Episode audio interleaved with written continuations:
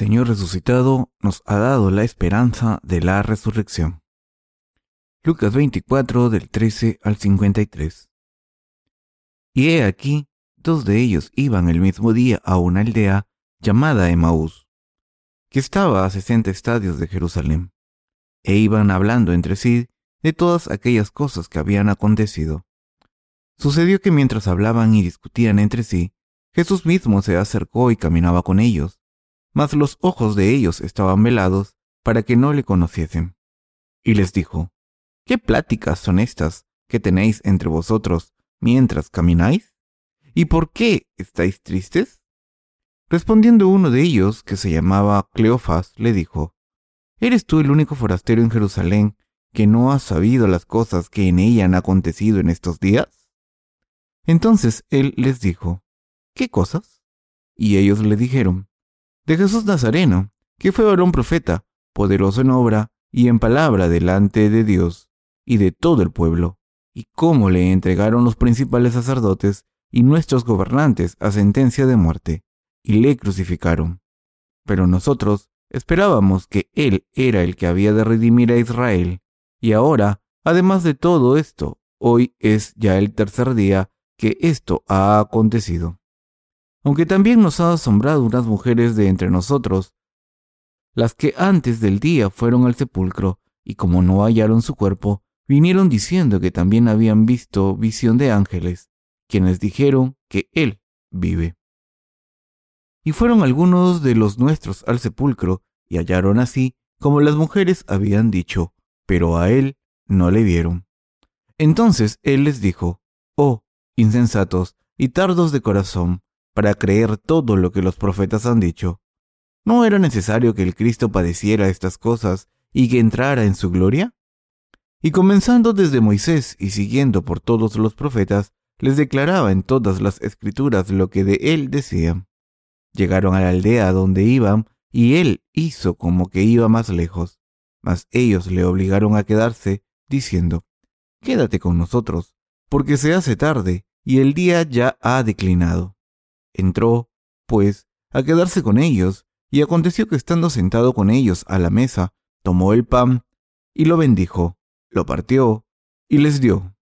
Entonces les fueron abiertos los ojos, y le reconocieron, mas él se desapareció de su vista, y se decían el uno al otro, ¿no ardía nuestro corazón en nosotros mientras nos hablaba en el camino y cuando nos abría las escrituras? Y levantándose en la misma hora volvieron a Jerusalén y hallaron a los once reunidos y a los que estaban con ellos, que decían, Ha resucitado el Señor verdaderamente y ha aparecido a Simón. Entonces ellos contaban las cosas que les habían acontecido en el camino y cómo le habían reconocido al partir el pan. Mientras ellos aún hablaban de estas cosas, Jesús se puso en medio de ellos y les dijo, Paz a vosotros. Entonces, espantados y atemorizados, pensaban que veían espíritu. Pero él les dijo, ¿por qué estáis turbados y vienen a vuestro corazón estos pensamientos? Mirad mis manos y mis pies, que yo mismo soy. Palpad y ved, porque un espíritu no tiene carne ni huesos, como veis que yo tengo. Y diciendo esto les mostró las manos y los pies, y como todavía ellos de gozo no lo creían, y estaban maravillados, les dijo, ¿Tenéis aquí algo de comer? Entonces le dieron parte de un pez asado y un panal de miel, y él lo tomó y comió delante de ellos, y les dijo, Estas son las palabras que os hablé, estando aún con vosotros, que era necesario que se cumpliese todo lo que está escrito de mí en la ley de Moisés, en los profetas y en los salmos. Entonces les abrió el entendimiento para que comprendiesen las escrituras, y les dijo, Así está escrito, y así fue necesario que el Cristo padeciese, y resucitase de los muertos al tercer día, y que se predicase en su nombre el arrepentimiento y el perdón de pecados en todas las naciones, comenzando desde Jerusalén. Y vosotros sois testigos de estas cosas. He aquí, yo enviaré la promesa de mi Padre sobre vosotros, pero quedaos vosotros en la ciudad de Jerusalén hasta que seáis investidos de poder desde lo alto, y los sacó fuera hasta Betania, y alzando sus manos los bendijo. Y aconteció que bendiciéndolos se separó de ellos, y fue llevado arriba al cielo. Ellos, después de haberle adorado, volvieron a Jerusalén con gran gozo, y estaban siempre en el templo, alabando y bendiciendo a Dios. Amén. ¿Qué dijeron los discípulos de Jesús? ¿Cómo están todos? Lucas, el discípulo de Jesús, que escribió el pasaje de las Escrituras de hoy, era muy apacible. Pero Marcos, que escribió el Evangelio de Marcos, tenía una fe muy fuerte y era muy ingenuo. Y Mateo, que era un recolector de impuestos, era muy lógico en sus argumentos, así que escribió la maravillosa palabra de Dios en el Evangelio de Mateo, después de convertirse en discípulo de Jesús. Mateo escribió acerca de los eventos que ocurrieron en la vida de Jesús desde la perspectiva de un familiar de Jesús.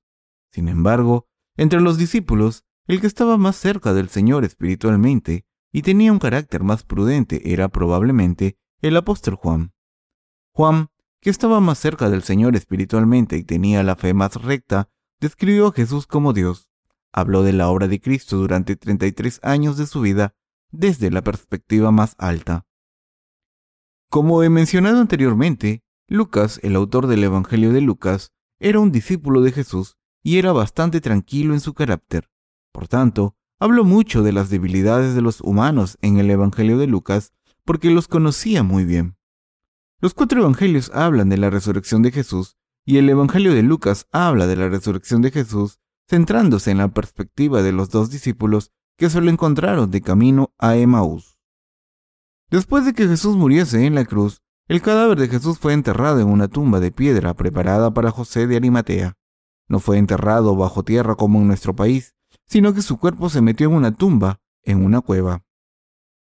En Israel, cuando una persona moría, metían el cadáver en una cueva y la cerraban, y la gente rica compraba una tumba de piedra y metía el cuerpo en la tumba y cerraban la entrada. Esa era la costumbre en Israel de aquel entonces. En nuestro país, Corea, la gente está familiarizada con la tierra, el suelo. Por tanto, la gente de nuestro país entierra los cuerpos bajo tierra y deja que se descompongan y vuelvan a la tierra. Sin embargo, en Israel, ponen los cadáveres en cuevas y el cadáver se descompone y vuelve a la naturaleza. Esta costumbre funeraria conservaba el cadáver durante más tiempo. Simplemente ponían el cadáver sobre el suelo y los huesos se preservaban aunque la carne se descomponía. Sin embargo, en las costumbres funerarias orientales, incluso los huesos se descomponen con el tiempo. Y la imagen de la cueva es muy diferente también. En los países occidentales se suelen hacer las tumbas de cemento o piedra, pero en los países orientales normalmente enterramos los cadáveres bajo tierra y ponemos hierba encima. La ideología de Confucio de esos países ha creado esta tradición y ha causado muchas pérdidas de espacio. Incluso en nuestro país, Corea, la superficie de los cementerios públicos es extensa y han causado un obstáculo enorme en el uso de la tierra. De todas formas, nuestro Jesús fue resucitado después de ser enterrado en una cueva al tercer día de haber muerto en la cruz diciendo, está terminado. Las dos primeras personas en ver la resurrección del Señor fueron María Magdalena y otra mujer llamada María. En aquel entonces, estas dos mujeres fueron a la cueva de piedra con algunas mujeres creyentes. Fueron a ponerle especias al cadáver para que no se descompusiera demasiado rápido y para que el olor no fuera muy fuerte. Fueron a la tumba por la mañana temprano, al amanecer, cuando el sol empezaba a salir, y vieron que la piedra grande que cerraba la cueva había sido retirada de la entrada. Cuando miraron dentro, el cadáver de Jesús había desaparecido y solo estaban las vestiduras en las que había sido enterrado. Mientras estaban aterrorizadas porque el cuerpo de Jesús había desaparecido y contemplaban qué hacer, se aparecieron dos ángeles y les preguntaron, ¿por qué están buscando a Jesús que no está ahí? El ángel dijo, el Señor ha resucitado como dijo que lo haría y está en el lugar donde dijo que iría. Entonces María Magdalena y la otra María estaban sorprendidas. Estaban tan contentas y llenas de gozo, pero a la vez temerosas que fueron corriendo a los discípulos de Jesús como si se hubiesen vuelto locas. Entonces les dijeron a los discípulos todo lo que habían visto. Juan y Pedro, que eran muy impetuosos, fueron corriendo a la tumba inmediatamente. y vieron que el cadáver había desaparecido de verdad y solo estaba la mortaja doblada. Jesús resucitó al tercer día después de morir en la cruz. Al cuarto día después de la muerte de Jesús, un día después de la resurrección, empezó el rumor de que Jesús había resucitado y la gente empezó a hablar de ese rumor por todas partes.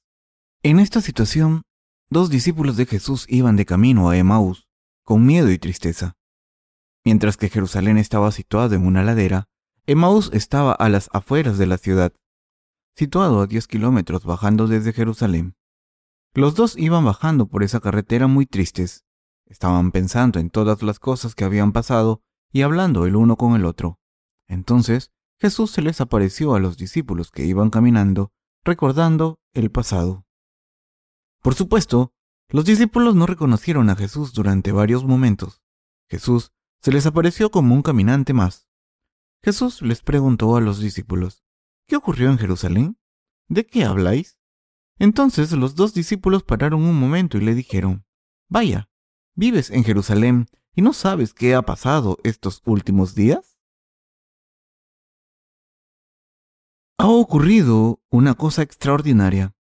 Los sacerdotes y los oficiales del gobierno entregaron a Jesús a los romanos para que lo ejecutasen, y Jesús recibió la pena capital. Entonces fue clavado a la cruz, derramó su sangre y murió. Llevamos a Jesús a una tumba, pero el cuerpo desapareció.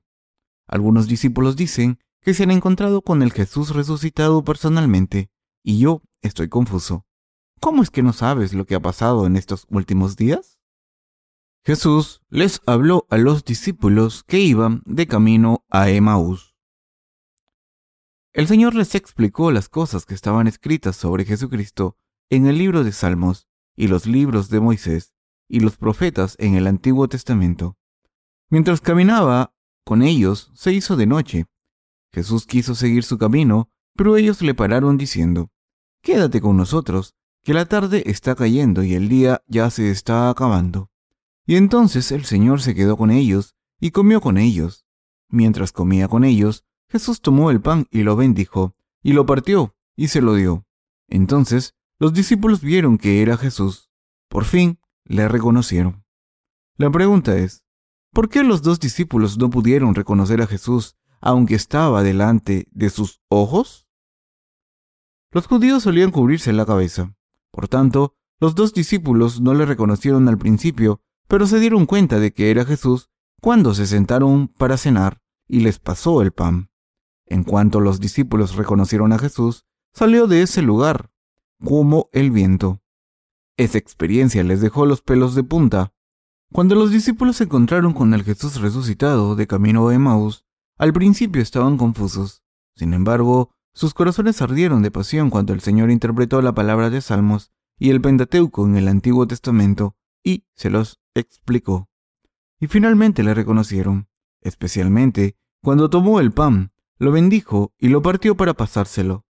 Aunque estaban confusos porque Jesús había desaparecido así, estaban seguros de que habían encontrado a Jesús después de pasar la noche de esa manera. Fueron a Jerusalén a contárselo a los demás discípulos. En aquel entonces, cuando los discípulos de Jesús escucharon esto, se reunieron y empezaron a hablar entre ellos. Jesús se apareció en medio de ellos. Leamos el pasaje de las Escrituras de hoy, desde los versículos 36 al 45. Mientras ellos aún hablaban de estas cosas, Jesús se puso en medio de ellos y les dijo, paz a vosotros.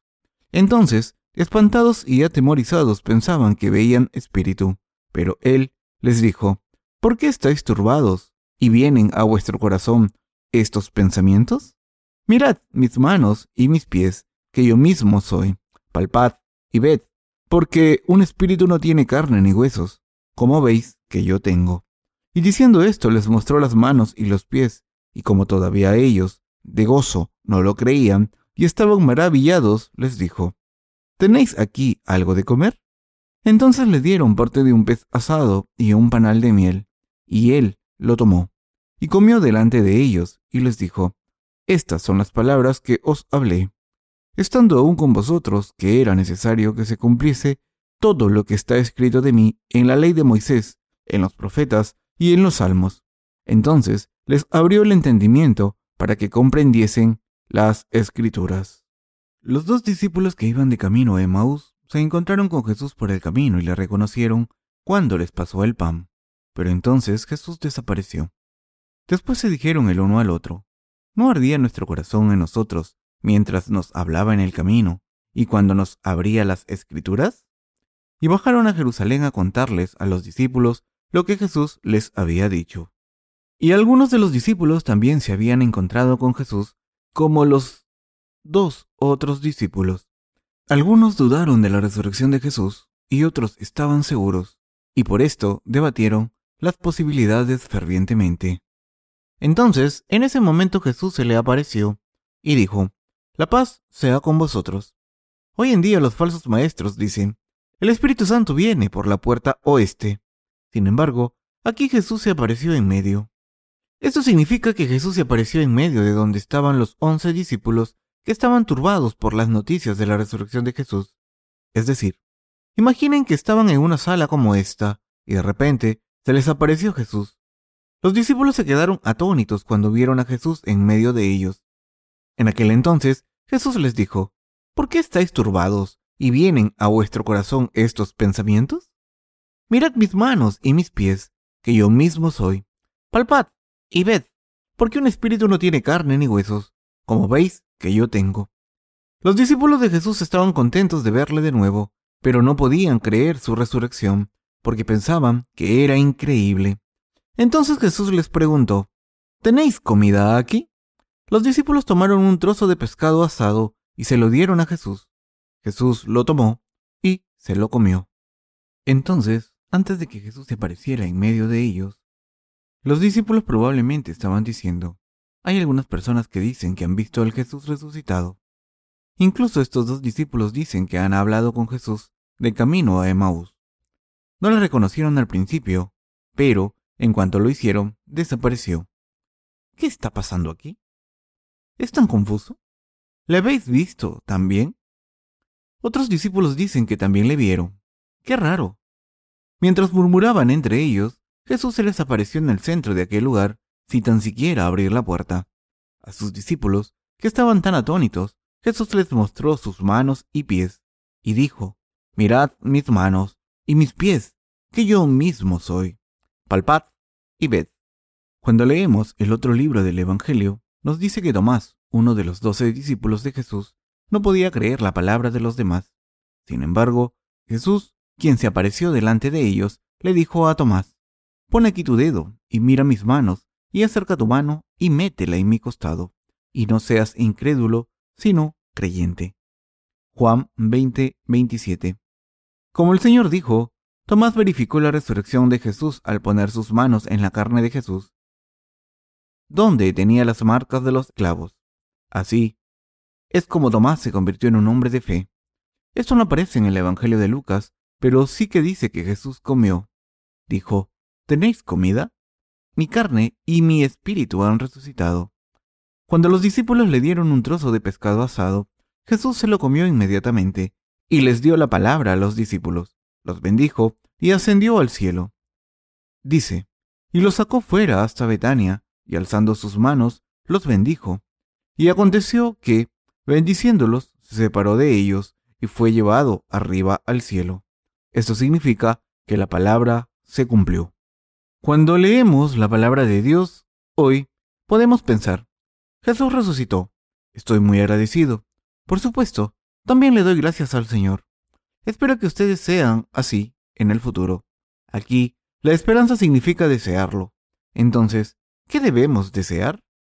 El evento de la resurrección de Jesús de entre los muertos es una bendición mayor que la bendición de la remisión de los pecados a través del Evangelio del agua y el Espíritu, y la de convertirnos en hijos de Dios.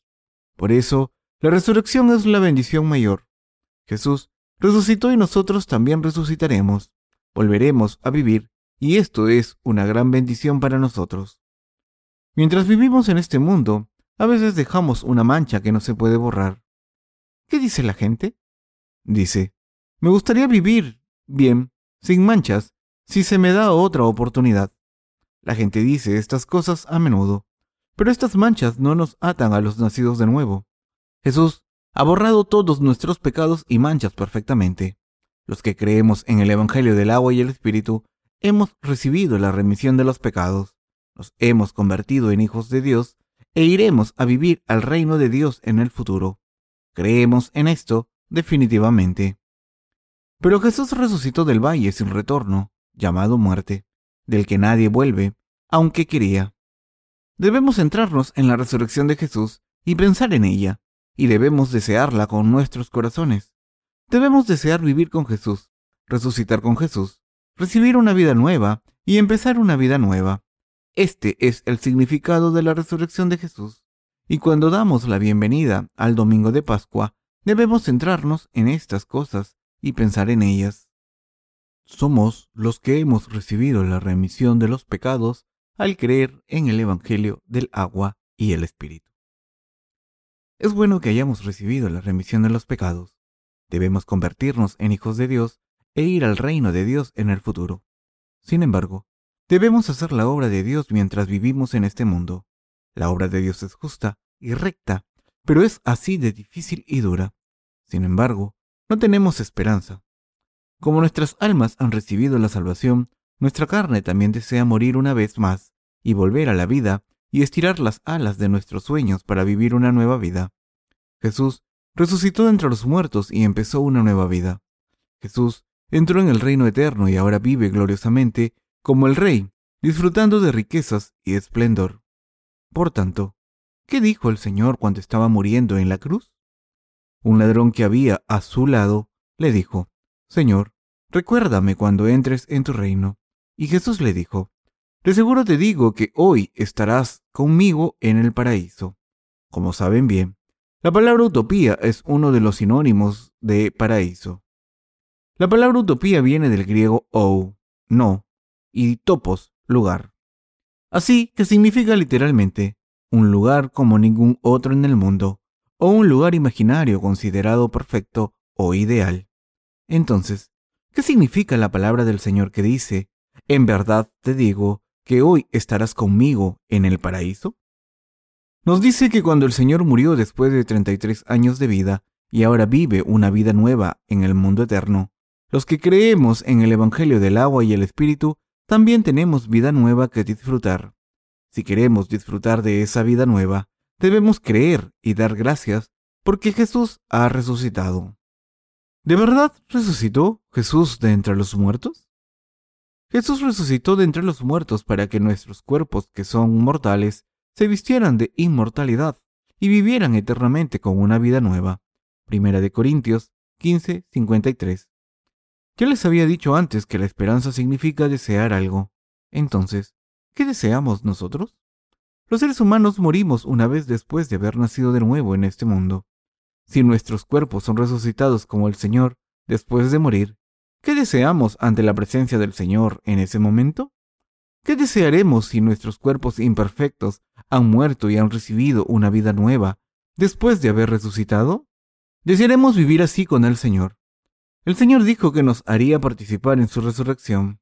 Por tanto, nuestros cuerpos resucitarán después de morir una vez y lo que desearemos será tener un cuerpo nuevo, distinto al cuerpo imperfecto que tenemos ahora, e ir donde queramos como Jesús, reinar sobre los ángeles y disfrutar de todo y no convertirnos en esclavos del mal.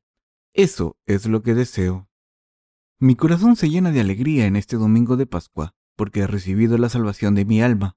He recibido la remisión de los pecados en mi corazón, y el Señor lo ha garantizado todo, y porque la felicidad de mi futuro ha sido garantizada ante la presencia del Señor. Por tanto, quiero que mi carne reciba la nueva vida y debemos vivir como el Señor. Quiero vivir de nuevo con un cuerpo perfecto, no el cuerpo imperfecto que tenemos ahora. Por tanto, el domingo de Pascua tiene un significado profundo para nosotros. ¿Creen que Jesús resucitó de entre los muertos? Entonces, ¿por qué piensan que Jesús resucitó de entre los muertos? El Señor resucitó de entre los muertos para darnos una vida nueva. Jesús, quien recibió el bautismo, murió en la cruz para borrar todos nuestros pecados y resucitar de entre los muertos. El Señor resucitó para convertirse en el Señor perfecto por nosotros, para borrar todos nuestros pecados, para resucitar nuestros cuerpos y hacernos vivir una vida nueva. Jesús es el Señor de la resurrección, es el Señor de la vida. El apóstol Pablo dijo, porque si no hay resurrección de muertos, tampoco Cristo resucitó. Y si Cristo no resucitó, vana es entonces nuestra predicación, vana es también vuestra fe. Primera de Corintios 15, del 13 al 14. Estoy diciendo que nuestra fe no significaría nada si el Señor no hubiese resucitado de entre los muertos, si simplemente hubiésemos recibido la salvación espiritualmente, solo en espíritu, solo en nuestros pensamientos, pero nuestros cuerpos no pudiesen volver a la vida y vivir una vida nueva. Y si no quisiésemos la resurrección de nuestros cuerpos, los cristianos no tendríamos esperanza. Sin embargo, como resucitó de entre los muertos, el Señor nos resucitará a los que hemos recibido la remisión de los pecados al creer en el Evangelio del agua y el Espíritu, y hará que nuestra carne vuelva a la vida. Nos hace vivir una vida bendita. Esta vida nos espera a nosotros. Si no tuviésemos esta esperanza, seríamos simplemente soñadores. Si es así, entonces todas las cosas que hemos creído serán imaginaciones nuestras y juegos de niños. El alma de Jesús que nos ha salvado de los pecados no tenía pecados. El Señor se convirtió en el Cordero sin faltas y tomó todos nuestros pecados sobre sí mismo en nuestro lugar. Entonces recibió el juicio de todos los pecados al hacer que su cuerpo fuese crucificado morir en la cruz y resucitar de entre los muertos. El cuerpo físico es absolutamente necesario para los seres humanos. ¿Por qué? Porque no podemos vivir sin él. Vivir sin cuerpo no tiene significado. Sin embargo, el Señor salvó nuestro cuerpo físico, como dice la palabra. Muerte, ¿dónde está tu aguijón? Su resurrección hizo que la muerte física desapareciese. El Señor hizo que la muerte desapareciese.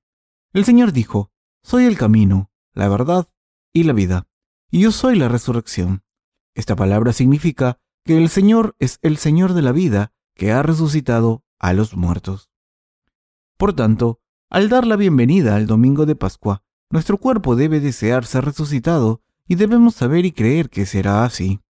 Debemos creer de corazón y esperar vivir una vida así, pensando, nuestros cuerpos volverán a la vida, Podemos estar en una vida nueva después de resucitar. Debemos desearlo. No estamos viviendo una vida verdadera de cristianos si no podemos esperar la resurrección en cuerpo y espíritu. Esta fe no es una fe verdadera. Vivir en este mundo es un proceso para conseguir la vida eterna. No necesitan preocuparse porque la vida en este mundo sea miserable. Cuando nuestros cuerpos físicos vuelvan a la vida, no viviremos una vida miserable en este mundo. Viviremos una vida que solo Dios puede disfrutar en el mundo eterno y glorioso. Debemos desear esta vida en nuestros corazones. El Señor nos dio la resurrección. Dios prometió que nos devolvería nuestro cuerpo físico. El Señor cumplió esa promesa primero y dijo que nos resucitaría a su debido tiempo. Somos personas que serán resucitadas por el Señor y a las que les espera una nueva vida con un nuevo cuerpo. Entonces, ¿qué nos pasaría a los que hemos recibido la remisión de los pecados al creer en el Evangelio del agua y el Espíritu si no deseamos esa vida? ¿Qué nos pasaría si no deseásemos esa vida ante la presencia del Señor? Por supuesto que viviremos esa vida gloriosa aunque no queramos. Sin embargo, debemos saber que existe esta vida maravillosa y debemos desearla mientras vivimos nuestra vida espiritual. Estoy diciendo que debemos vivir sabiendo que este tipo de vida existe. ¿Qué pasaría si no creyésemos que nuestros cuerpos físicos iban a ser resucitados para vivir con gloria? Debemos esperarlo porque todavía no se ha cumplido. Pero, ¿qué pasaría si no tuviésemos esperanza? Que nos arrodillaríamos ante la muerte cuando viniesen las dificultades y nos acechase la muerte. Sin embargo, nunca nos arrodillaremos ante la muerte si creemos que el Señor nos ha dado la resurrección. Nos enfrentaremos con seguridad ante la muerte porque sabemos que viviremos de nuevo. Por eso, nuestra fe en la resurrección es tan importante.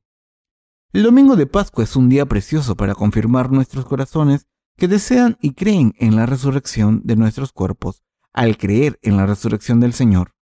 No significa simplemente, vamos a hacer una obra nueva, vamos a ganar más fuerzas. Lo deseo sinceramente, deseo sinceramente recibir una nueva vida, que la nueva vida sea eterna y vivir bien en esa nueva vida. Lo creo porque el Señor existe con gloria eternamente, incluso después de resucitar de entre los muertos. Lo sé porque resucitó de entre los muertos y ascendió a los cielos para darnos una vida, y porque dijo que volvería de nuevo. Quiero que lo entiendan, quiero que crean, todos debemos desearlo. Todos los cristianos deben tener esta esperanza en sus corazones. Primero, significa que debemos querer la resurrección de la muerte, debemos desearla, debemos vivir con esa esperanza. Las escrituras dicen, y ahora hay fe, esperanza, amor, y de estos tres, el amor es el más grande.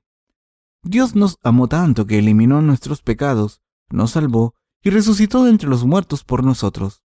Dios nos dio una nueva vida y nos resucitó. Dios resucitó nuestras almas y resucitará nuestros cuerpos físicos. Por tanto, debemos desearlo. Debemos vivir con este deseo de ahora en adelante. El mayor de todos es el amor. Pero, ¿qué viene al final? La esperanza. ¿Qué tipo de vida debemos desear? Esa es la cuestión. ¿Qué tipo de vida deseamos? ¿Para qué vivimos y qué tipo de fe deseamos? Entonces, ¿qué debemos esperar? Significa que debemos querer resucitar de entre los muertos como el Señor y disfrutar de las riquezas y el esplendor con el Señor eternamente. Esto significa que debemos querer una vida perfecta que no tenga defecto alguno, aunque la vida en este mundo sea imperfecta.